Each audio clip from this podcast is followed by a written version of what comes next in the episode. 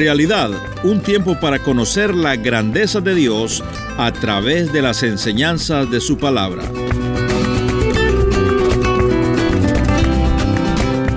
Tú y yo éramos como Lázaro con un cuerpo muerto. Y Cristo nos llamó de la sepultura y nos dio una nueva vida. Teníamos una mente oscurecida y Dios trajo la luz. Teníamos un corazón de piedra, Dios nos puso un corazón de carne. ¿Cómo? La obra del bendito Espíritu de Dios que ha venido a morar dentro nuestro. El creyente no tiene que andar haciendo fuerza para cambiar. Hay una fuerza que lo cambia. El creyente no es alguien que va empujando un carro. Es alguien que tiene una llave, prende el motor y el carro lo lleva. Esa es la obra del Espíritu Santo. El Espíritu Santo es Cristo viviendo en nosotros la esperanza de gloria.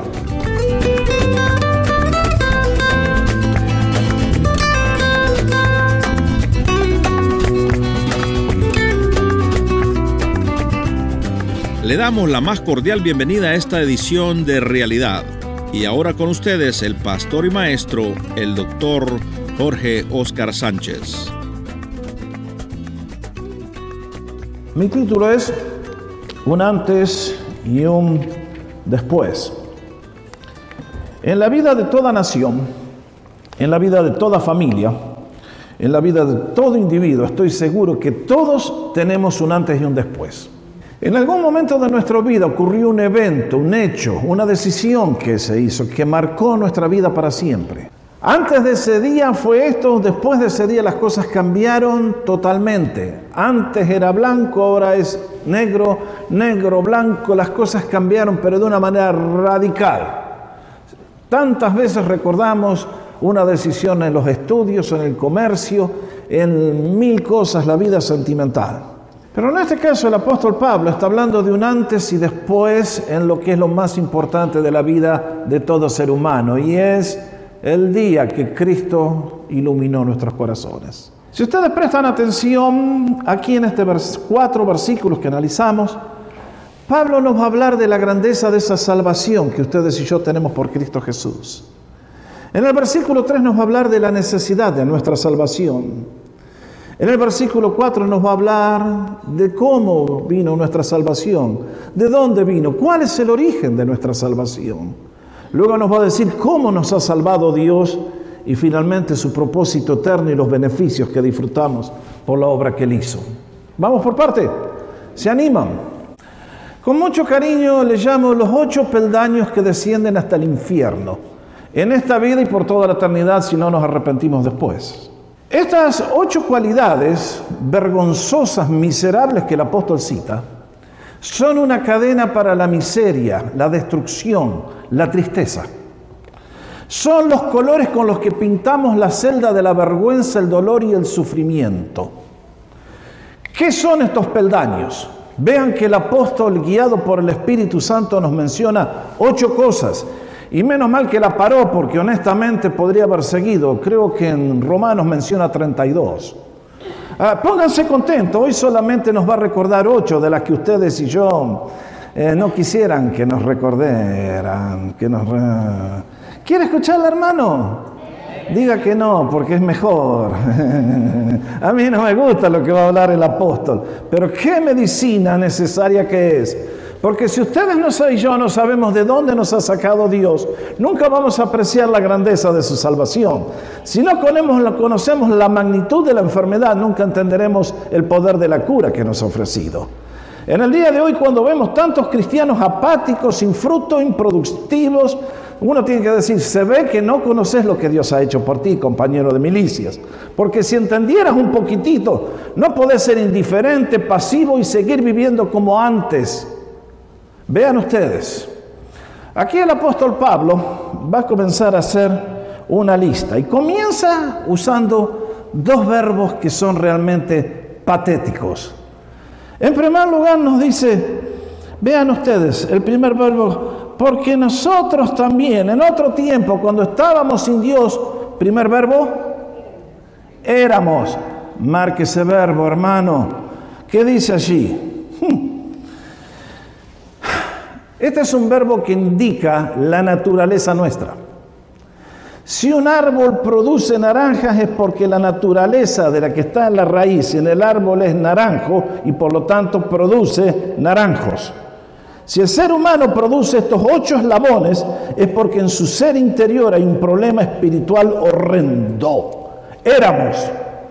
Este verbo está en voz pasiva, como se lo señalo ahora, y nos indica que no podíamos zafarnos de la fuerza que nos impulsaba. Los que estudian el griego nos dicen está en tiempo imperfecto y indica acción continua, permanente. Ah, mis hermanos, esta es la, natura, esta es la naturaleza humana. Muchos deciden, creen creer, nos quieren vender la píldora de que el ser humano, la sociedad lo hace malo.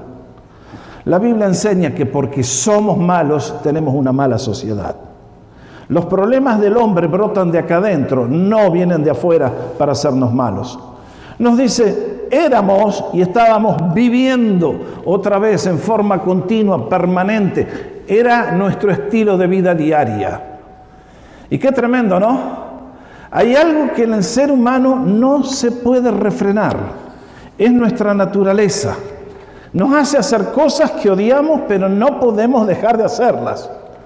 ¿Se acuerda la fábula de Sopo del escorpión y el salmón? ¿La escucharon alguno? Uno solo, tengo, Son es la única clienta que me compra los productos a mí. Esopo fue un sabio de la Grecia antigua y dedicó a enseñarle al pueblo lecciones de vida utilizando historias de animales. Y contó que un día un escorpión llegó a la orilla de un río y necesitaba cruzar. Y vio un salmón que se acercaba y le dijo, hey, me llevas al otro lado. El salmón viendo que era un escorpión le dijo, ni loco, yo con usted negocio no. Porque tan pronto se suba, atácate, me inyecta y me mata. Le dice, no, ¿cómo voy a hacer eso? Si yo me subo y empezamos a cruzar y te inyecto, nos ahogamos los dos, ¿qué sentido tiene? El salmón compró. Y a mitad de camino, ¡paf! El chuzazo con todo que le encaja al escorpión. Le dice, ¿pero qué hiciste, hombre? ¿No me dijiste que si me pinchabas nos moríamos los dos? Sí, dice, pero ¿qué puedo hacer? Es mi naturaleza. Qué mensaje que tenía Sopo para nosotros, ¿no? Ustedes y yo no podemos dejar de hacer las cosas que están en nuestra naturaleza. ¿Cuáles son ellas?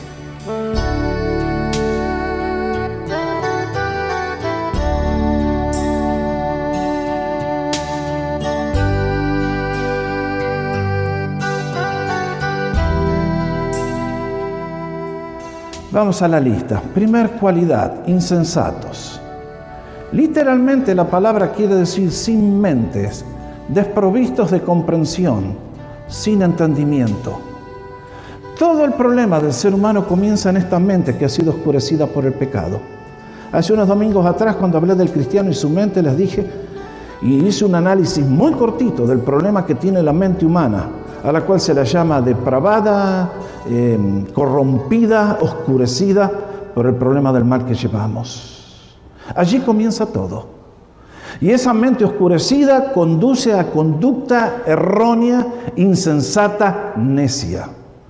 Me gusta una de las declaraciones que hace el libro de los Proverbios, en capítulo 14, 17, 21. El que engendra a un insensato, para su tristeza lo engendra.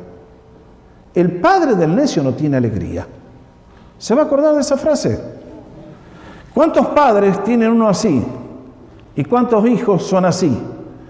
Mis queridos, em, cuando la Biblia nos dice desde la perspectiva de Dios que somos unos necios, usted podrá tener un PhD en filosofía, pero a los ojos de Dios Dios le pone un solo calificativo, a usted y a mí, insensatos, necios sin entendimiento. Segundo, nos dice que éramos rebeldes, desobedientes. Esta insensatez, uno de los primeros frutos, es la rebeldía. Su hijo la trae y usted la tiene que estar tratando con ella todo el tiempo. No quiero obedecer a papá, no quiero obedecer a mamá, no quiero obedecer al maestro, la escuela, la policía. Nadie quiere que le digan, portate bien. Hace esto así, Ustedes y yo, cuando escuchamos que alguien nos da una orden, enseguida ponemos los frenos y reaccionamos con violencia. Y sin embargo, aquí está la característica del ser humano. Cuando se trata del camino de Dios, nos dice, hijo, este es el camino que lleva la vida y nosotros voluntariamente elegimos ir por el camino que lleva la muerte. Y entonces, correctamente, la definición incluye imposible de ser persuadidos, tercos, contumaces. Tenemos el conocimiento pleno de que si tomamos el camino de la destrucción nos va a ir mal y sin embargo elegimos tomarlo. ¿Por qué? Porque lo tomó mi amigo, lo tomó el otro y el otro viene y me dice, hace esto que te va a ir mejor. Tercera característica, extraviados. Qué triste. Usted sabe lo que es estar extraviado. Usted sabe, antes que hubiera GPS, ahora, y así todo, hasta con el GPS se puede perder uno, llegar a una sociedad, a una ciudad y perderse. Eso es horrible. Y sin embargo, en esta vida, la mayoría de los seres humanos caminan extraviados, fuera del camino de Dios. Y lo peor de todo es que aceptamos vivir en la mentira y cuanto más mentiras creemos, tanto más fácil es creer la próxima. El ser humano cree una, después la próxima, diez veces más fácil aceptarla. A nuestros jóvenes en la universidad le meten mentira tras mentira disfrazada con el nombre de ciencia. Los psicólogos nos meten mentiras. La televisión nos mete mentiras. Leemos las... Bueno, ustedes saben. Y la conducta es extraviada. Una vez más vuelvo al libro de Proverbios. El hombre que se aparta del camino de la sabiduría vendrá a parar en la compañía de los muertos. Cuarto, esclavos de placeres y deleites diversos. Noten la palabra esclavos. No éramos libres. Creemos que somos, mi vida la mando yo. Yo soy el capitán de mi embarcación. Anda a cantarle eso, como decíamos en Argentina, Gardel. Tú no eres libre, compañero. Tú eres esclavo.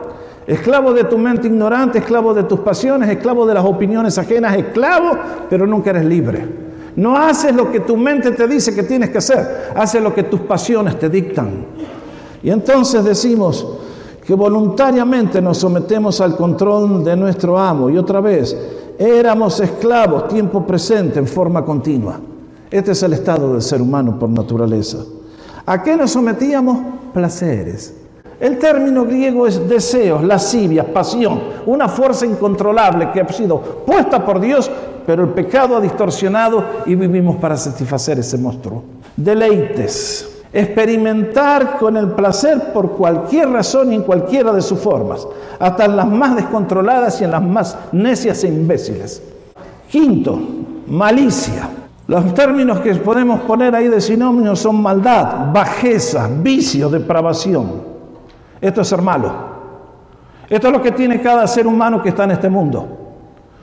Es el deseo que otro sufra, que le vaya mal, que se lastime, que fracase en todo lo que emprenda es que muere el otro, que sufre el otro, que padezca. Yo estoy acá para mí y que todos los demás que les vaya mal. Y además no solo eso, una forma peculiar de la malicia es desconfiarle a todos y pensar que todos los seres humanos que estamos en este mundo somos todos unos hipócritas, unos sinvergüenzas y que todo lo único que hacemos es perjudicarle a usted. Sexto, envidia. Es el sentir de dolor y malignidad frente a las posesiones, los logros o el éxito de los demás. Cuando el otro se compra un carro nuevo, hermano, sonríes y le dice que Dios te bendiga. Qué desgraciado, mira. No trabaja y mirá lo bien que le va. Y yo que me rompo el alma trabajando, ando con una Honda Civic modelo 42 que hace señales de humo. Ay, ay, ay, ay, ay, ay, ay. La envidia. Uno se ríe de la envidia, pero la envidia ha sido el origen de crímenes, ustedes saben. Es triste. No puedo ser feliz con lo que tienen los otros. Lo único que puedo ver es que si al otro le va bien, ¡ay, qué tristeza que me agarra! El corazón apacible, dice el libro de los Proverbios, es vida de la carne, mas la envidia es un cáncer de los huesos. Creo que el ejemplo más avanzado que, que leí alguna vez de un envidioso fueron aquellos dos amigos y uno era un envidioso, pero envidioso. Y un día van caminando y encuentran una lámpara como la de, la, de Aladino. ¿Se acuerdan la historia? Y la frotaron y salió un genio.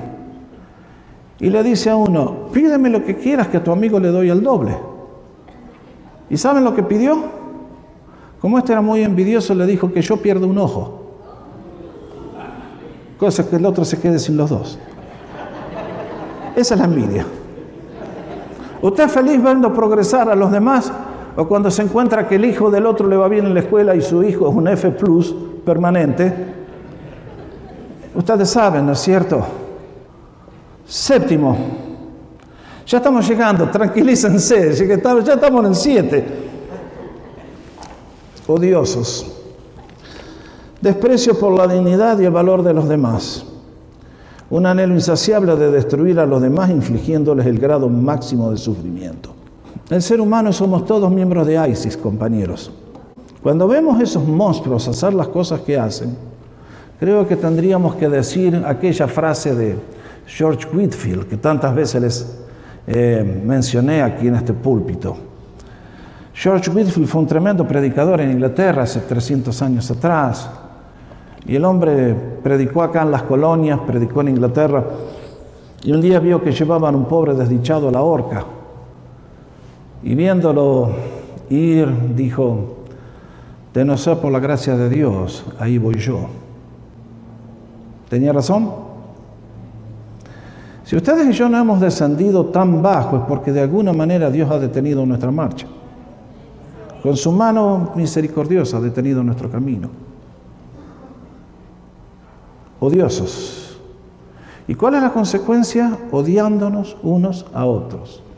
Lo, el boomerang que tiramos viene de regreso.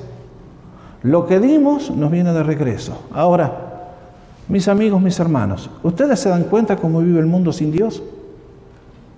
Vive en un infierno literal.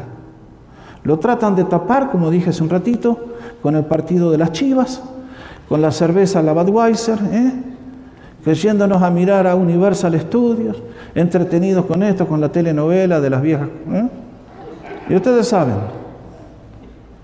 pero detrás de la máscara estamos mal, estamos descendiendo, si no detenemos la marcha cada vez va a ser peor. Señora, mírelo a su esposo, ese chico de corbatita que un día le... y dígale monstruo. Y usted, compañero, mire la sargenta que tiene al lado y dígale monstruo. ¿Y quién nos va a sacar de este embrollo? ¿Quién nos va a sacar de este predicamento? La educación. Nuestras cárceles están llenas de personas con un doctorado. ¿Quién nos va a sacar? La religión, la nueva age, el satanismo que nos dice, mírate hacia adentro, cuando nos miramos hacia adentro y esto es todo lo que está adentro. ¿Quién nos va a ayudar? ¿Quién nos va a ayudar? Ah, el diablo. Ese sí que es vivo. El diablo te trae la religión. Y mientras por un lado vamos en este extremo y caemos en todas estas monstruosidades, por el otro lado el diablo te lleva a la religión y te engancha con todas otras cosas, que en apariencia son muy buenas, pero son tan destructivas como las otras, porque te alejan de la solución verdadera. Hace años atrás leí el artículo de un señor aquí en Estados Unidos que decidió convertirse al hinduismo. Esto fue lo que tuvo que hacer, el ritual para entrar a la familia hindú. Primero, atravesarse la mejilla con un hierro candente. Segundo, caminar por carbones encendidos con los pies descalzos. Tercero, acostarse en una cama de clavos. Cuarto, que le enganchen aquí en el hombro una cadena y con esa tener que tirar hacia adelante un automóvil. Por favor, ¿cuántos vamos para el hinduismo? Y saben una cosa, los seres humanos estamos dispuestos a hacer esas cosas, con tal de ganarnos aquellos que sabemos que hemos perdido. Y es por eso que los testigos de Jehová dejan morir a sus hijos, rehusando inyectarle, eh, hacerle una transfusión de sangre. Y es así que la gente está dispuesta a guardar el sábado, pensando que de esa manera el diablo es muy vivo, muchachos, muy vivo. Ha enturbiado las aguas y ha confundido las mentes, y ustedes lo saben. Ustedes lo enviaron en nuestro continente, gente que entra a nuestras catedrales de rodillas sangrando porque piensan que de esa manera van a ganar el favor de Dios. Es su palabra la espada que llega al alma. Estás en la sintonía de realidad producido por Encuentro. Gracias por su compañía. No se mueva del dial que ya viene nuevamente el pastor Jorge Oscar Sánchez para seguir desarrollando este tema. Me regaló la confianza, perdóname la arrogancia.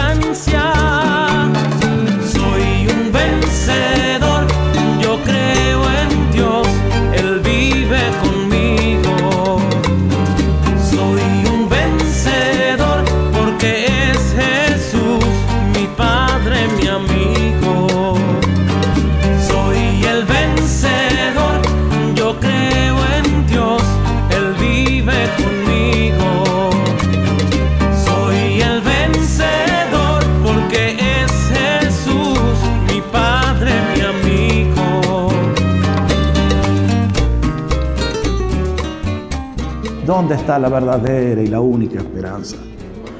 Versículo 4. San Pablo nos va a hablar del origen de nuestra salvación.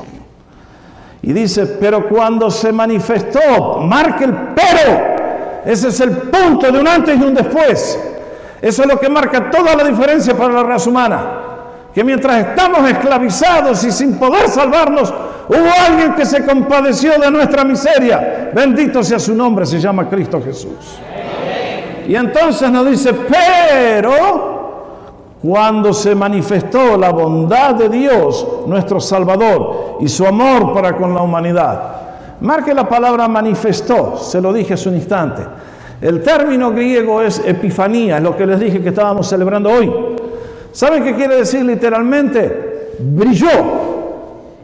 Y realmente eso fue lo que pasó la noche que Cristo nació. Sobre la oscuridad de Belén apareció la gloria de Dios y los ángeles aparecieron dando la noticia. Traigo buenas noticias de gran gozo que son para todo el pueblo, que ha nacido hoy en la ciudad de David un Salvador, que es Cristo el Señor. Bendito sea su nombre. ¿Qué trajo a Cristo a nuestro mundo ensangrentado, sucio, a nacer en un establo como si fuera el peor de los seres humanos? Aquí nos dice la bondad y el amor de Dios hacia la humanidad. Ah, mis queridos, Jesucristo es el regalo que nadie pidió. Jesucristo es la solución que nadie quiere. Pero Dios en su misericordia, viéndonos caídos y perdidos, insensatos, arrogantes, extraviados, odiosos, destruidos, dijo, les voy a dar una segunda oportunidad y les voy a tender mis manos de amor. Es por eso que la salvación comienza con Dios, se concreta por Dios y toda la gloria es para Él. Entonces nos dice, la bondad de nuestro Dios, y este es el Espíritu que está dispuesto a dar todo lo que sea necesario es ofrecer aquello que los humanos jamás buscan, nunca lo piden y no merecen recibirlo. El otro término que utiliza San Pablo es amor hacia la humanidad. Esta es una palabra otra vez muy interesante. La palabra filantropía, ese es el término griego que usa Pablo. Dice amabilidad de un hombre noble hacia sus semejantes, la actitud de un rey bueno hacia sus súbditos. Ah, mis queridos, ¿dónde se origina la salvación que proclamamos? En mi inteligencia, en tu sabiduría, en mi conocimiento, no, en el corazón de un Dios que es eternamente misericordioso, bondadoso y bueno, que busca solamente tu bien, que quiere solamente bendecirte, que quiere hacerte semejante a Él, que quiere adoptarte y transformarte, que quiere darte el perdón de pecados y la herencia más grande que puedes recibir. Y ustedes y yo, no nos interesa porque estamos tan muertos en delitos y pecados que la gloria de Dios no nos entiende, no nos entra, no nos brilla. Estamos en oscuridad. De no ser por la misericordia de Dios que llama a nuestra puerta, nadie se salvaría. Eres salvo esta mañana, dale gracias al Señor. Despiértate, mi hermano. Cuando vienes a la iglesia, canta con alegría. Dale gracias al Señor. No seas indiferente, no seas que se mueva tu corazón. De tu labio no brota nada, porque estás muerto, no perteneces, no eres, estás afuera. Eras, no sos. Hay un antes y un después. No se puede ser cristiano igual que lo que éramos antes. Jesucristo no vino a ponerte un parche, vino a hacerte una persona nueva. ¿Cómo lo hizo? Bueno, vean ustedes los medios que él utilizó para que fuéramos salvos. Versículo 5. Pero cuando se manifestó esta gracia de Dios, esta, esta bondad y el amor de Dios, nos dice, nos salvó, no por obras de justicia que nosotros hubiéramos hecho. Aquí nos dice negativamente el apóstol cómo Dios no nos va a salvar. No es cuestión de tú haciendo cosas. En el versículo anterior vio que nos enseñó que el origen de la salvación tiene que ver con la bondad de Dios, el amor hacia la humanidad. Ahora va a agregar qué cosa? La misericordia de Dios, el trato bondadoso, no darle al ser humano lo que se merece si le aplicara la justicia fría. Ustedes y yo merecemos el castigo, merecemos la condenación eterna. Dios detiene su mano y dice, no, voy a darle una mejor oportunidad. Y el día que ustedes y yo, Cristo llama a nuestro corazón, ustedes saben muy bien los que hemos creído en Jesús y le hemos rendido nuestra vida que ocurre algo que es imposible de poner en palabras, y es el nuevo nacimiento. Eso es lo que dice el apóstol Pablo en esta próxima frase, el lavamiento de la regeneración. ¿De qué estás hablando, Pablo? De que ustedes y yo cuando estábamos sin Cristo éramos insensatos, pum, pum, pum, las ocho cualidades. Pero cuando Cristo entró en nuestra vida por una invitación de fe que tú y yo le hicimos diciendo, Señor, creo en ti. Creo que en esa cruz cargaste mi culpa, mi vergüenza, mi castigo, mi pecado y me declaraste libre por un acto de fe. Y cuando ustedes y yo creemos en ese punto, en quién es Cristo y lo que hizo, el que se entrega a Jesús sabe que en ese instante hay un, un fuego que se prende. Es la gloria de Dios que llega a la vida del corazón humano. El que lo ha vivido lo sabe. El que no ha vivido no tiene la menor idea de lo que le estoy hablando. Y nunca lo va a entender hasta que él también lo viva. Y haga lo que Cristo le dice que haga.